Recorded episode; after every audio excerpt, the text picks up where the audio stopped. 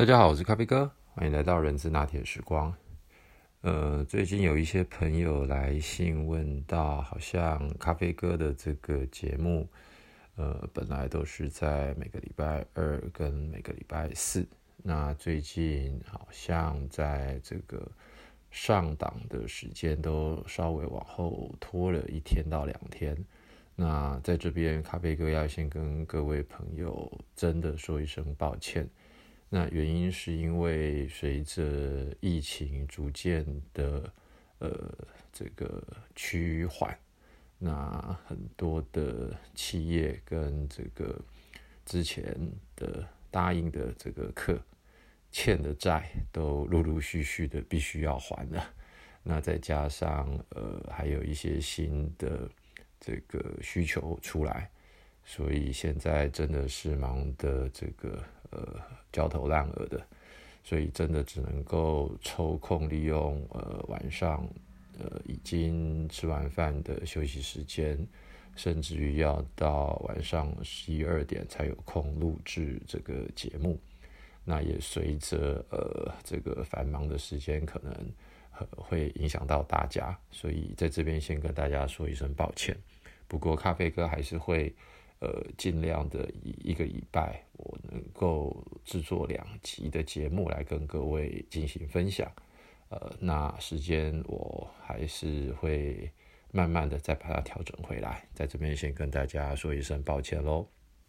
好，那今天呢，我想要来跟大家聊一个话题，就是有关于企业文化的形塑。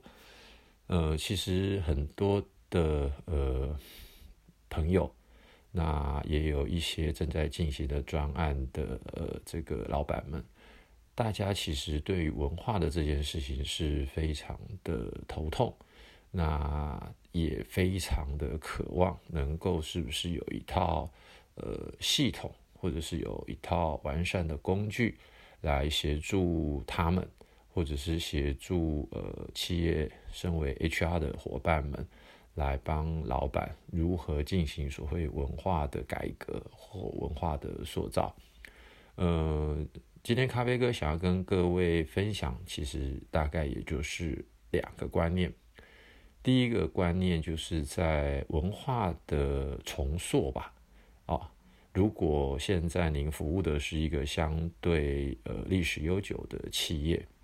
我认为文化的重塑，呃。我可以从两种做法，哦，所谓的两种，其实严格讲来讲，应该是说一种，只不过它的顺序是，呃，由内而外，之后再由外而内。好，这句话怎么说呢？也就是说，当现在的呃经营者、最高领导者，他想要进行文化重塑的时候呢，其实最重要的要先由外而内。的去审视，我们透过目前全体同仁他的行为，因为行外显的行为是最容易被观察到的，但是这些外显的行为其实真正反映出来的并不是表征，而是我们必须要要更深一层的去分析，为什么我们的同仁他会有这种行为。而他内心，也就是冰山下，他所信仰的，或者是他所不相信的，或者是他所认同的，等等的这些，我通称为叫做价值观，或者是叫做嗯思想准则，或者是称之为过去在公司里面所给到的这些无形的管理准则的依循。才导致他们会有这样子的一个外显行为的产生，这个我称之为叫做要由外而内，由外的观察而去推论分析他们的内心的状况，然后呢，再由内而外，所谓的由内而外，也就是在用我们大家所熟悉的工具跟方法。不管是透过高阶领导的访谈，不管是透过一些问卷工具的诊断分析，甚或者是很多公司每一年或每两年固定都会进行的员工满意度调查等等的这些手法，来做这样子的一个分析会诊之后，再来跟所谓的最高领导者或者是核心领导团队来分析，来找出差异。来进行一些他们对于未来所想要的、所期待的改变，或者是所想要重新再塑的文化的内容跟意涵有哪些之后，再诉诸于呃，不管是内部的 HR，或者是透过外面的呃顾问团队，来把这样子的一个内心最深层。对于未来所期待的这样子的一个文化的意涵，先不管诉诸于文字，或者是透过流程制度的编修，甚至透过很多专业顾问的引导来反思，那到最后可能会呈现的是属于最外显的，可能包含的是识别。可能是制服，可能是公司的会议形态，可能是主管与下属的沟通模式等等。透过这样子先由外而内的分析诊断，再透过由内而外的定位再发散的过程，我认为这个大概是一般我们在进行文化重塑。的基本的原理与原则，这是第一点。第二点，嗯，我认为另外的一个文化的建立，刚刚所谓的重塑，它的前提是，如果我们的公司已经有一段历史，打个比方，八年、十年、二十年、三十年的时候，那现在接下来要谈的是叫做文化的塑造，那这个呢，可能会比较适合的。会是新创的团队，或者是刚建立的呃分支据点，或者是呃我们已经预估在未来会快速成长的时候，这三者的不同是：第一，如果是新创团队，可能刚开始的规模，它或许已经预估会在几十个人到几百个人，在一两年之内的成长。这是我称之为第一个叫做新创团队。那还有一个是可能这样的团队，在过去的五到八年，他打根基打得非常的久，但是团队的规模可能还没有到非常的大。这个时候可能是一二十个或三四十个，可是随着市场、随着产品的成熟、随着客户的接受度等等，已经预估在未来。可能整个组织团队会快速扩大的，这是另外一种。那还有一种是，其实母公司已经有相当长的历史，只不过现在要开始延伸到不同的分支机构。打个比方，总部在台湾，那现在可能要在中国大陆，或者是要在东南亚，或者是要在美国等等。那由于这三种状况不尽相同。所以我会先呃跟各位分享第二个部分，是在于当我们现在是一个相对年轻的团队，哦，也就是第一种，可能草创初期已经只有半年一年的时间，团队大概也就十个到二十个、三十个左右的这样的团队，这个我称之为是叫做要建立新的组织文化的时候，而这个时候呢，其实很简单。但是也很难，很简单的原因是因为第一，因为团队的人数并不多，所以呢，大概也就是创办人或者是领导者，甚或者就是这两三个、三五个所谓的共同创办人，